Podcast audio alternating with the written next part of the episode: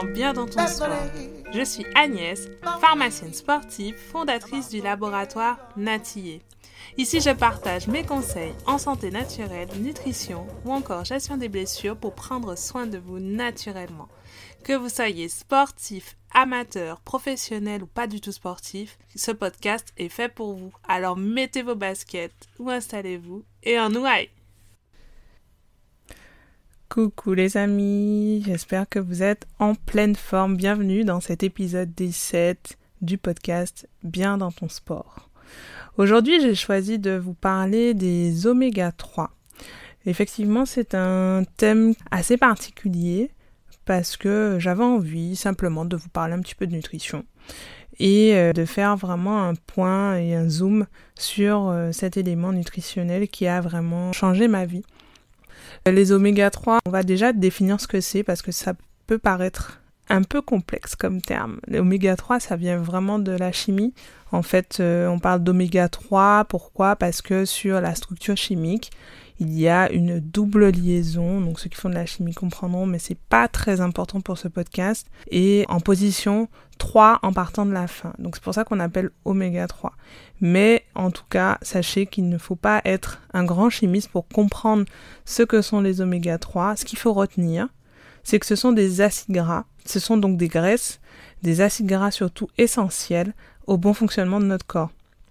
Ils sont dits essentiels parce que notre corps ne sait pas les fabriquer. C'est-à-dire qu'il a besoin d'avoir des apports de l'alimentation, des apports extérieurs pour pouvoir euh, bénéficier de ces oméga 3 dans le corps. Or, les oméga 3 vont nous servir à un bon nombre d'éléments et vont nous permettre, en tout cas, de faire fonctionner le corps de manière optimale.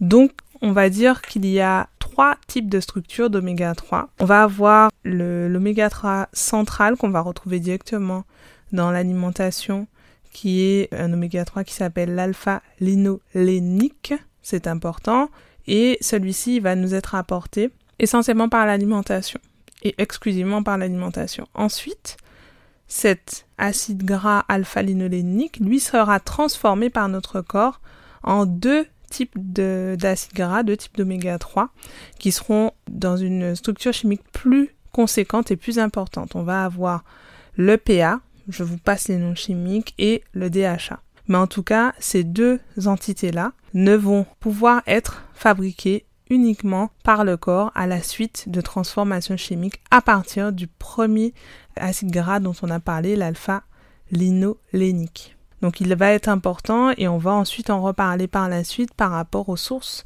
et euh, où est-ce qu'on va pouvoir trouver ces apports en acide gras à la fois en alpha-linolénique et en EPA-DHA. Déjà, pourquoi il est important d'avoir ces oméga 3 dans notre alimentation? Pourquoi j'en parle dans ce podcast Bien dans ton sport? Parce que on sait que notre organisme va être sujet à plusieurs types de sollicitations et notamment à de l'inflammation. Donc à la fois quand on a des blessures, on peut avoir des inflammations, mais aussi quand on a des infections, quand on a une agression physique du corps, le corps va réagir par une réaction inflammatoire. Eh bien sachez que les oméga 3, ces fameux acides gras essentiels, vont avoir un rôle anti-inflammatoire. Ils vont pouvoir peser dans cette balance inflammation, anti-inflammation, mais ce sont des anti-inflammatoires naturels que l'on peut avoir à disposition dans notre alimentation. C'est pour ça qu'ils sont importants et que je tenais à vous en parler vraiment, vraiment, vraiment dans ce podcast. Donc, par pitié, vous verrez où est-ce que vous pourrez trouver ces oméga 3, mais je compte sur vous pour les avoir dans votre future assiette que vous préparez, que vous soyez en train de petit déjeuner, de déjeuner ou de dîner quand vous écoutez ce podcast, ou encore de courir mais je veux que vous pensiez à votre futur plat et que vous y encore des oméga 3 anti-inflammatoires. C'est pas parce que on n'est pas blessé qu'on n'a pas d'inflammation, il y a aussi une inflammation qu'on appelle de bas grade, qui est une inflammation à bas bruit. Il serait trop long d'en parler dans ce podcast, mais qui va être entretenue par le corps, qui n'est pas suffisante pour pouvoir générer une douleur puissante, mais qui par contre va quand même maintenir on va dire, le corps en alerte permanente et user en fait nos systèmes de, réparation. Donc rien que pour ça, il est important aussi d'avoir régulièrement des oméga 3 donc euh, dans notre alimentation. Les oméga 3 vont aussi avoir un rôle sur notre santé cardiovasculaire hein, au global, donc ça veut dire vraiment tout le système cœur et vaisseau, et euh, particulièrement pour éviter euh, tout ce qui sera accident vasculaire, infarctus, etc. Donc quand on est sportif, on travaille effectivement, en plus de travailler nos muscles et la force musculaire ou la souplesse, etc., on va travailler également notre cœur, le muscle cardiaque, et euh, le fait d'avoir une bonne consommation en oméga 3 va avoir un rôle sur cette santé, sur nos vaisseaux et particulièrement sur la bonne fluidité de, des membranes cellulaires. Donc il faut savoir que nos cellules vont être entourées d'une membrane et que dans cette membrane il y a des acides gras. Et si on, est, on a une bonne composition de cette membrane, on va pouvoir avoir des cellules qui seront très fluides et très flexibles et qui vont passer de manière naturelle dans nos vaisseaux, vont pouvoir se contorsionner même s'il peut y avoir euh, des petits, euh, voilà, des plaques, etc. d'athérome.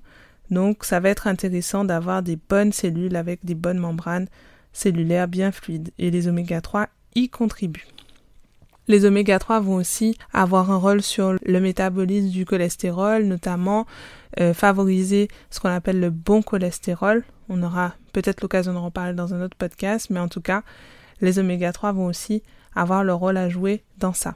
Mais également, dans d'autres euh, types de pathologies. Alors il y a pas mal d'études dessus qui montrent que quand on a des déficits en oméga 3 chez certaines populations souffrant notamment de dépression, il peut y avoir une amélioration en ayant une bonne consommation d'oméga 3 sur des états dépressifs. Donc les oméga 3 vont aussi en plus d'être nos anti-inflammatoires naturels, vont être nos antidépresseurs naturels. Alors si en plus on le couple avec une bonne activité physique régulière, là c'est bon, on est au taquet, euh, on peut jeter et balancer notre Prozac. Vous me voyez pas, mais je suis en train de balancer des boîtes de Médoc pour vous montrer que euh, pas besoin d'antidépresseurs si vous avez une belle alimentation.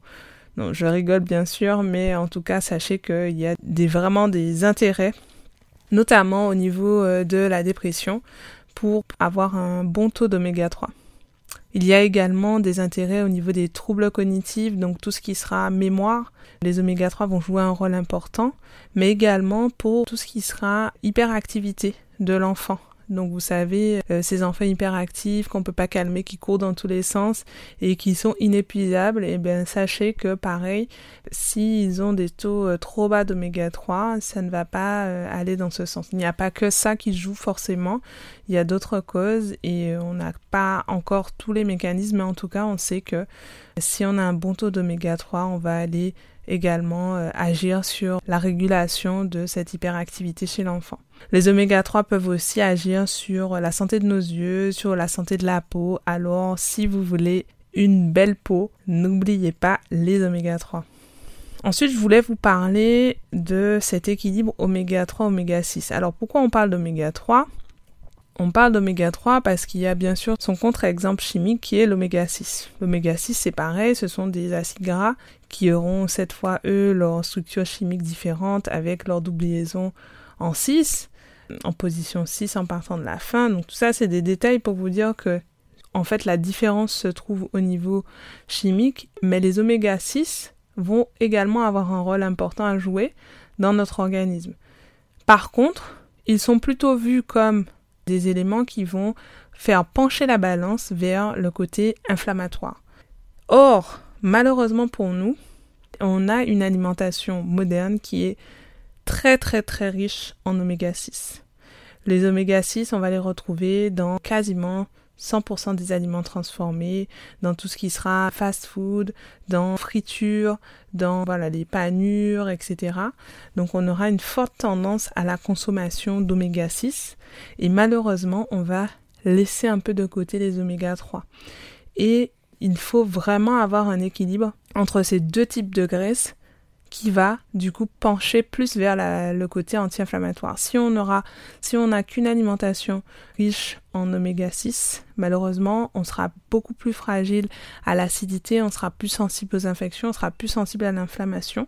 Et du coup, on aura plus tendance à faire toutes les pathologies inflammatoires physiques du sportif, hein, notamment tout ce qui sera tendinite. Hein. Je sais que toi qui m'écoutes, tu penses à ta tendinite. Eh ben voilà, quand tu manges ton fast-food, tu alimentes ta tendinite. Il faut le savoir. Donc cet oméga 6, il n'est pas question de l'enlever à 100%, mais on sait que dans notre alimentation moderne, on est déjà en excès d'oméga 6. Donc le but pour y remédier, ce sera plutôt d'aller euh, rajouter des oméga 3 pour faire pencher la balance. Donc c'est pas forcément euh, de notre faute parce qu'effectivement il faut savoir que notre alimentation elle a évolué avec le temps. Et en fait on a eu une apparition de ces oméga 6 avec l'évolution des cultures, donc euh, de l'agriculture intensive, de la nourriture aussi, des, des viandes et des animaux qu'on consomme. Par exemple, les poules, on les a nourries. Avant, elles étaient en plein air. Elles mangeaient des vers de terre, elles mangeaient des graines du jardin, etc. Et avec l'alimentation intensive, ben on, a des poules qui sont nourries euh, en cage, euh, qui ne sortent pas, qui n'ont pas de lumière du, du, jour et qui sont nourries avec des aliments végétaux qui sont moins chers. Et euh, par exemple, souvent, elles sont nourries avec des graines de maïs. Et ces graines de maïs sont plus riches en oméga 6 et du coup, on va retrouver ça dans notre poulet, on va retrouver ça dans nos œufs. Donc il faut vraiment faire attention à ça. Et effectivement, l'exemple de l'œuf est un très bon exemple parce qu'il y a euh, des filières où on sait que les poules sont élevées en plein air, elles consomment parfois même des, des graines riches en oméga 3 et on va retrouver ça dans la qualité de l'œuf. Par contre, si on voit que c'est plutôt une poule qui, elle, au contraire, et voilà, malheureusement, hein, j'ai envie de dire l'image de la poule McDo, même si, euh, voilà, faut pas citer de marque dans ce podcast, c'est euh, l'image de euh, voilà la poule qui est dans dans un petit enclos qui ne sort jamais qu'on engraisse parce qu'il faut un maximum de viande qui, qui en ressorte. Et malheureusement ben cette qualité de viande va va être vraiment très très pauvre en oméga 3, très très riche en oméga 6 et pareil pour les œufs. Mais vous allez me dire, Agnès, où trouver les oméga 3 alors pourquoi je parle des oméga 3 particulièrement? Parce que euh, avec mon problème de genou, encore hein, mon genou capricieux, j'ai eu euh, parfois, donc suite à, mon syndrome rotunien, des inflammations du genou, c'est-à-dire des gonflements, le genou qui était chaud, avec vraiment engorgé de liquide euh, intra-articulaire. Et donc j'ai commencé à mettre des oméga 3 dans mon assiette. Parce que euh, je me suis dit autant mettre toutes les chances anti-inflammatoires de mon côté. Et puis aussi se dire que euh, malheureusement euh, notre médecine est, une bonne médecine on va dire d'urgence mais qui, qui va avoir plus de mal sur des douleurs récurrentes ou des douleurs chroniques. C'est à dire que ok on a une inflammation mais si on ne va pas chercher la cause de cette inflammation et qu'on se contente de masquer les signes de l'inflammation, et bien cette inflammation elle va revenir et du coup le problème ne sera certainement pas résolu. Donc bien sûr, euh, plaquette après plaquette d'anti-inflammatoires, au bout d'un moment, on se dit bon ben va falloir faire autre chose que consommer des anti-inflammatoires et des antidouleurs pour gérer ces douleurs chroniques. Et donc l'oméga 3 en fait partie parmi ces solutions là. Il faut savoir qu'on va pouvoir trouver donc comme on a dit les oméga 3 dans notre inflammation. Alors, on va avoir des apports nutritionnels conseillés qui sont autour de 2 grammes par jour pour notre euh, acide alpha-linolénique. Donc on va on vous rappeler ce précurseur. Donc c'est cet acide gras mère entre guillemets qui va ensuite donner les deux acides gras euh, par transformation dans notre corps, les EPA et DHA. Donc 2 grammes par jour, c'est quoi? 2 grammes par jour chez l'homme et environ 1,6 grammes chez la femme et ça équivaut à 2 cuillères à soupe d'huile végétale. Donc c'est pas énorme et surtout ce qu'on voit ici c'est qu'il faut arrêter de faire la guerre au gras parce que souvent on pense, surtout quand on est sportif, qu'il ne faut pas consommer de gras. Or, moi, je fais partie de ceux qui militent pour le gras. Il faut aimer le gras. Aimer le gras et le gras vous le rendra. bon, j'arrête pour les métaphores un peu euh, bizarres, mais euh, en tout cas, il ne faut pas supprimer le gras de votre alimentation, même si vous faites du sport dans la logique du sport ou de l'activité physique ou de la marche. Dans une logique de perte de poids. Parce que le gras va être à l'origine de, de mécanismes et de métabolismes dans le corps. Mais par contre, ce qu'on voit ici dans ce podcast, c'est qu'il y a gras et gras et qu'on va pouvoir privilégier certains types d'huile végétale, certains types de graisses. Pour tout ce qui est EPA et DHA, on va plutôt recommander de l'ordre de 500 mg par jour et on va donc pouvoir répartir de manière raisonnable dans l'alimentation par rapport à, une semaine type. En tout cas, pour notre acide alpha-linolénique, donc cet acide gras oméga 3 que je répète encore. Où est-ce qu'on va pouvoir le trouver?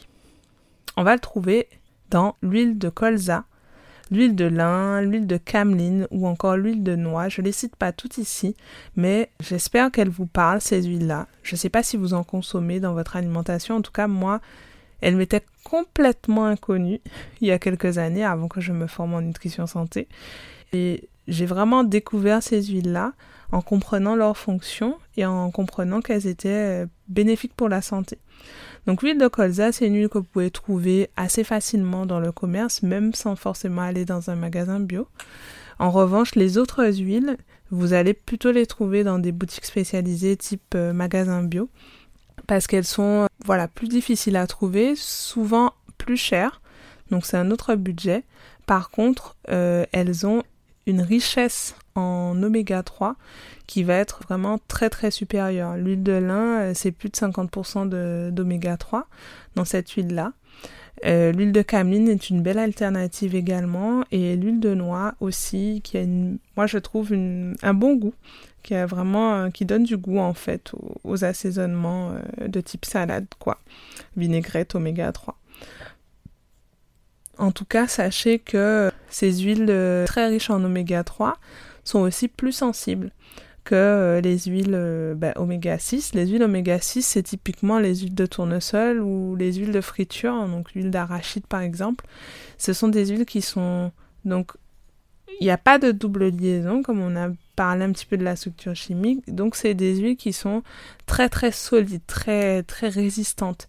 Et donc c'est des huiles justement qu'on va pouvoir utiliser en friture à très haute température, à des températures dépassant les 200 degrés. Par contre, les huiles oméga 3, elles sont, ont des doubles liaisons, sont insaturées et du coup beaucoup plus fragiles. Donc vraiment, vraiment, vraiment, j'ai fait l'expérience. ne faites pas de friture à l'huile de colza. C'est une huile qui va fumer très très vite, qui on peut voilà, frôler les catastrophes. Donc c'est pas une huile qui est faite pour ça et à partir du moment où il y a de la fumée ou qu'il y a de la noirceur, que ça noircit au niveau de la poêle, il ne faut pas les utiliser parce que ça veut dire qu'on a abîmé les structures chimiques et au contraire, on va fabriquer des composés qui sont plutôt toxiques. Donc pas une bonne idée. Donc on retient quoi? L'huile de colza facile à trouver, première entrée de gamme. Et ensuite, vous pouvez vous amuser à euh, rajouter d'autres types d'huile. Donc moi j'aime bien l'huile de cameline parce que je la trouve euh, assez neutre en goût. Et parfois quand j'ai envie de, changer un peu, je prends un peu d'huile de lin ou un peu d'huile de noix. On va retrouver aussi euh, nos oméga 3 dans ce qu'on appelle les PPG. Qu'est-ce que les PPG Bon, c'est leur petit nom que je leur donne, mais c'est PPG pour petits poissons gras. Petits poissons gras, ce seront nos poissons de type sardines, maquereaux, harengs, anchois. Ce sont vraiment des tout petits poissons. Pourquoi ces petits poissons gras et pourquoi je ne cite pas ni le saumon ni le thon? Pourtant, ce sont des poissons gras, mais ils ne sont pas petits. Ils sont pas petits, donc ils vont être plus hauts dans la chaîne alimentaire et ils vont souvent être beaucoup plus pollués, beaucoup plus intoxiqués aux métaux lourds. Donc on ne conseille pas dans euh, l'apport oméga 3 de consommer beaucoup de saumon ou de, ou de thon parce que ce sont des poissons qui seront souvent de grosse taille et qui seront beaucoup plus pollués alors que euh, le maquereau, les sardines, ce sont des petits poissons, des plus petits poissons qui seront retrouvés au début de la chaîne alimentaire, qui vont être du coup très riches en oméga 3 et qui vont nous apporter bah, du coup euh, bah, plein de PA, plein de DHA quoi. Et l'avantage, c'est qu'il n'y a pas de transformation nécessaire pour l'organisme, on apporte directement le PADHA. Contrairement à l'huile végétale où là le corps doit encore transformer. Et si jamais ben, malheureusement on a euh, un système qui fonctionne pas très bien, ben, on n'aura pas forcément euh, les côtés anti-inflammatoires de ces acides gras. Donc petit poisson gras, moi ce que je conseille c'est d'en consommer au moins deux fois dans la semaine. Après, par rapport à la pratique sportive, il faut faire un petit peu attention. Donc, vous pouvez les consommer bien sûr en conserve. Hein. C'est pas forcé d'acheter ses sardines ou son macro euh, frais. Par contre, ce qu'il faut, c'est vider l'huile de la boîte parce qu'elle peut être un petit peu oxydée par le fait qu'elle reste longtemps dans la, dans la boîte en contact avec le fer. Et il faut également ne pas le consommer avant un effort sportif, juste avant en tout cas, parce que les sardines, ça va prendre beaucoup de temps à être digéré. Souvent, il y a des personnes qui me disent, euh, moi, j'aime pas consommer des sardines du macro parce que ça va, j'arrive pas à digérer. Eh bien, effectivement, plus un élément est gras, plus il va nous rester sur l'estomac parce qu'il va être plus long pour la digestion. Donc, moi, je vous conseille de les consommer sans huile parce qu'elles ont déjà, euh, elles sont déjà gorgées d'huile. De consommer des arêtes parce que c'est full calcium full magnésium, c'est très très intéressant et de les consommer dans des recettes. Vous pouvez aussi aller euh, bah, sur le site Natier, il y a quelques recettes qui, qui, euh, qui montrent qu'avec les petits poissons gras, on peut aussi faire des, choses à la fois au petit déjeuner, en entrée ou, ou à l'apéro. Des choses très très très sympas. Je compte sur vous encore une fois pour rajouter ces PPG dans votre assiette. Vous allez retrouver également ces oméga 3 dans les oléagineux, donc les graines, et particulièrement dans la noix de Grenoble. Je ne sais pas si c'est une graine que vous consommez habituellement, mais en tout cas les noix, donc les noix, particulièrement les noix fraîches, donc c'est c'est des voilà des graines euh, oléagineuses. On parle des noix de Grenoble, ça ressemble à c'est une forme de cerveau vraiment.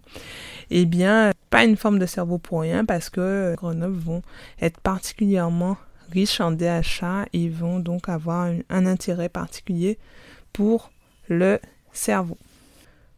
Vous avez également les super aliments. Donc pour ceux qui ne connaissent pas, il y a les graines de lin qui vont également, comme l'huile de lin, être riches en oméga 3.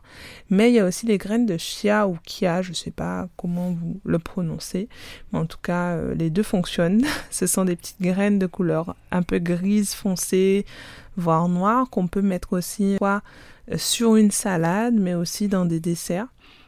Donc, comme vous êtes sage, je vous donne une petite recette très très facile à faire. Donc, ce sera un lait végétal de votre choix, par exemple du lait d'amande, vous pouvez mettre dedans des fruits frais coupés.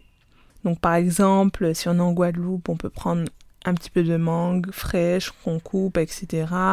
Ou alors en ce moment, euh, en France métropolitaine, on peut mettre de la fraise ou des fruits rouges qui sont de saison. Et je vous conseille de rajouter une poutre de matcha, une poudre de thé vert matcha qui est une poudre très très riche en antioxydants qui donne beaucoup de goût et vous rajoutez une cuillère à soupe de graines de chia. Vous laissez ça une nuit au réfrigérateur et en fait les graines elles vont se gorger d'eau, elles vont vraiment devenir euh, translucides et ça va être très digeste, c'est très très bon pour euh, la digestion, pour euh, notre flore intestinale mais également pour nos oméga 3 et donc tous les bienfaits dont on a parlé. Et bien sûr, si vous ne consommez jamais, au grand jamais, au grand jamais, je me répète, des oméga 3, même si je vous conseille parce que dans l'apport alimentaire, on aura toujours une meilleure assimilation que dans des compléments alimentaires, mais bien sûr vous pouvez également acheter des capsules euh, en pharmacie par exemple de, de compléments d'oméga 3.